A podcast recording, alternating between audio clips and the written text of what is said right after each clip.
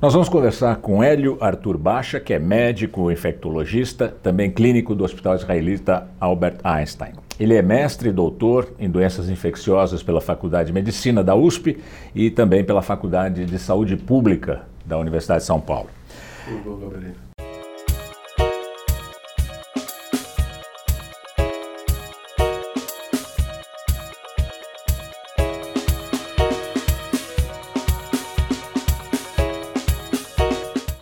Por que nós estamos vendo a volta de doenças que a gente pensou que fosse coisa só da nossa infância, da nossa infância, da nossa geração, sarampo e outras doenças? Nós temos duas, dois retornos clássicos. Um do sarampo e outro da dengue. Dois retornos inteiramente são inteiramente diferentes um, um, como causa. O da dengue tem uma questão ambiental que quase ninguém toca. Sempre se, se fala, não, a culpa é da população. Por sinal, a, a tradição nossa aqui é de culpar sempre o doente Sempre o outro. Sempre é culpado. Não, não, é, na verdade, é, se fosse é, por culpa, a coisa já tinha sido solucionada há muito tempo. Porque nós temos uma expansão da área que tem, que tem epidemia constantemente, inclusive em países eh, de primeiro mundo. Os Estados Unidos é um país do primeiro mundo, Sim. é o que eu imagino. E lá tem dengue, em todo o sudeste do país. Isso por quê? Por, por, des, por Isso retirada de floresta? Tem a questão fundamental, que é a questão do meio ambiente, a forma moderna de se viver. Se você pegar o século XIX, além das, das comunicações serem muito mais difíceis, você não, não mudava de país em, em dois dias, eh, nós, temos, nós tínhamos uma cidade muito mais, muito menos, agre, muito ma- menos agreste. Hoje é difícil você pegar uma cidade saudável aonde o, você não tenha plantas. Você não tem um ambiente verde na sua casa. Sua casa mesmo aqui. Não, é, ela não é necessariamente uma questão de pobreza. Ela é uma questão ambiental. E digo mais para você, se, se tiver algum inteligente que diga, então eu não vou ter mais planta na minha casa, saiba que isso vai ser mais danoso para a saúde dele do que ter planta. Tá. Então, é, faz parte da, da cidade moderna. Nós temos a febre amarela, por exemplo. A febre amarela nós, nós tínhamos erradicado dos grandes centros urbanos. Nós tivemos no Rio de Janeiro, no ano passado, tivemos em São Paulo. Por que motivo? Porque nós temos florestas nas cidades. Nós tivemos o ciclo silvestre da febre amarela em ambiente urbano, em Belo Horizonte, em Brasília, em São Paulo, no Rio de Janeiro. Isso porque a cidade se aproximou demais da floresta? Porque isso é um motivo, e o outro porque nós trouxemos a floresta para a cidade. né? Nós vemos uma cidade eh, como Roma imperial, que era pedra, pedra, pedra, e se separava a selva da- do urbano, eh, a, a selva era a barbárie. Né? E hoje, no mundo moderno, a barbárie é você viver no cimento, sem, sem plantas, sem flores, sem, sem vida.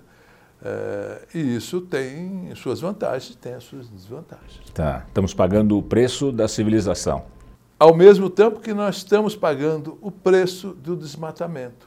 Então, nós temos uma fuga de, de macacos em busca de alimentação e não temos mais as barreiras naturais. Então, nós temos uma situação ambiental muito diferente do que nós tínhamos no século XIX, tanto do ponto de vista de avanços, como em ponto de vista de destruição de meio ambiente. Uhum. E o sarampo? O sarampo só há um motivo para termos o seu retorno: a não vacinação. Por vários motivos. O principal no mundo, o principal motivo no mundo é uma campanha sistemática contra a ciência. Você conhece Um bem- obscurantismo que tem avançado, Você né? conhece a Itália, o, o governo atual, Cinque Stelle com Salvini. com Salvini, eles têm como programa eleitoral a não obrigatoriedade da vacina. Por que houve esse movimento que nós chamamos de obscurantista eh, contra a ciência, contra a vacinação? De onde, de que cabeça surgiu isso? Surgiu, primeiro, de algumas premissas corretas. Primeiro, se não me explicam, eu não vou fazer. Porque nossa tradição, nós temos aqui no Brasil, é, sabe, do empirismo. A, a questão, a, a, forma, a forma autocrática, a forma uh, agressiva de se impor coisas verdadeiras, a vacina da varíola, por exemplo. Uhum. A, Teve a revolta. Oswaldo, né? Oswaldo, Oswaldo Cruz, que era uma pessoa cultíssima, mas de uma formação daquele século XIX, que era um o déspota está esclarecido? um pouco. É, é, era esclarecido a respeito das questões das questões das doenças, mas das questões sociais acho que uhum. faltava. E nós tivemos uma revolta. Certamente não era porque não queriam se, se proteger. É, é que o conhecimento científico era visto como uma imposição, como um... Com desconfiança, né? Exatamente, esse é o termo. Mas como é que isso volta no século XXI? Isso vem revestido do eu tenho direito a botar na meu, no meu filho o antígeno que eu quiser. Então, no Brasil, que nós tivemos sempre, no Brasil, por sinal, nos anos 80, o sarampo se transformou na principal causa de mortalidade infantil. Até então, era as doenças diarreicas. A desidratação era a que mais matava a criança. Na virada dos 70 para os anos 80 do século XX, nós tivemos um fenômeno urbano que é o sarampo voltando com uma intensidade e levando a um número de óbitos, fazendo com que o sarampo fosse a principal causa de mortalidade infantil naquela época. O brasileiro gosta muito de campanhas de vacina. Nós conseguimos erradicar a varíola, conseguimos uhum. erradicar a, a, o pólio, a poliomielite. Sim, SEB. E, e, e, erradicamos o sarampo também. Nós tivemos um, no Brasil uma, um, provavelmente um certo descuido em, termos de. Não fomos declarados que eu estava erradicado, nós tínhamos uma cobertura aqui de 70%, o ideal é ter 80%, 90%, um pouquinho que abaixou, junto com uma imigração de países da nossa eh, vizinhança eh, com baixas taxas de vacinação. Você está se referindo à Venezuela, no caso? Porque a incidência das doenças está muito concentrada naquela na fronteira, né? situação de fragilidade nossa na Amazônia, que é muito difícil. É, as pessoas que não conhecem a Amazônia não sabem, não podem imaginar o que seja a Amazônia. É um ambiente onde as pessoas moram em palafitas, em famílias, cada um com um núcleo onde para visitar o vizinho são quilômetros de remada. Então é muito difícil se fazer uma cobertura vacinal adequada. Com essa imigração em massa de uma população é, com pouca cobertura, pouca cobertura vacinal e com doença é, acaba atingindo de maneira importante. Em São Paulo, nós tivemos uma epidemia é, é, pequena, são algumas dezenas de casos, mas. É preocupante. É claro, porque a nossa, o sarampo é uma doença com uma mortalidade relativamente alta. Agora, a saúde tem o dinheiro necessário para fazer essa cobertura vacinal perfeita? Nós temos tido uma excelente cobertura vacinal nos últimos é, 30 anos no país. Portanto, deve ter um doença, dinheiro para fazer cobertura dessas doenças.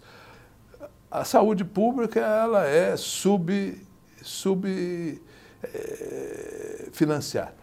Nós teríamos necessidade para fazer o grosso do, da nossa assistência médica, de todo o nosso serviço. E preventiva, né? Mas a vacinação, a vacinação, ela é, ela é mais fácil de ser financiada. E, e nós temos uma tradição de, de um excelente, excelente serviço de vacinação nacional. Nós tivemos, fomos um dos países que, que tivemos, um, um, nos, anos, nos anos 70, um, uma implantação no sistema que funcionou e funcionou muito bem. Né? Eu tenho a impressão que o sarampo aqui no Brasil é passageira, coisa de, de mais um pouco de meses a nossa população vai estar toda vacinada e em população vacinada não há sarampo. Eu tenho visto, a gente tem visto na televisão que as taxas, eh, os objetivos de vacinação não têm sido cumpridos. Eh, de maneira geral, a população está resistente. Eh, qual é onde está esse problema? É, esse fenômeno da, da resistência à vacinação é muito pequeno. Aumentou, é pequeno, mas eu tenho a impressão que é uma questão de organizar serviço. Nós temos uma uma participação familiar no trabalho maior, então pais e mães trabalhando, o, a oferta da vacina sem horário que essas pessoas estão trabalhando, é, nós vamos ter que ampliar, ampliar os horários de vacina, e as estratégias de vacinas para a população no seu local de moradia, facilitar a vida de é, no Brasil, a tradição nossa é de uma boa participação, com exceção dessa revolta da vacina. Né? Da, do Oswaldo Cruz. Você é otimista com a saúde pública brasileira? Com eu o futuro? Sou, eu sou otimista e preocupado, porque nós estamos em momentos de mudanças, é, estamos em, momentos onde a melhoria pressupõe um investimento alto, Muita gente diz, olha, nós temos desperdício, e tem. E muitas vezes esse desperdício é pela falta. Falta uma coisa e desperdiçamos outra.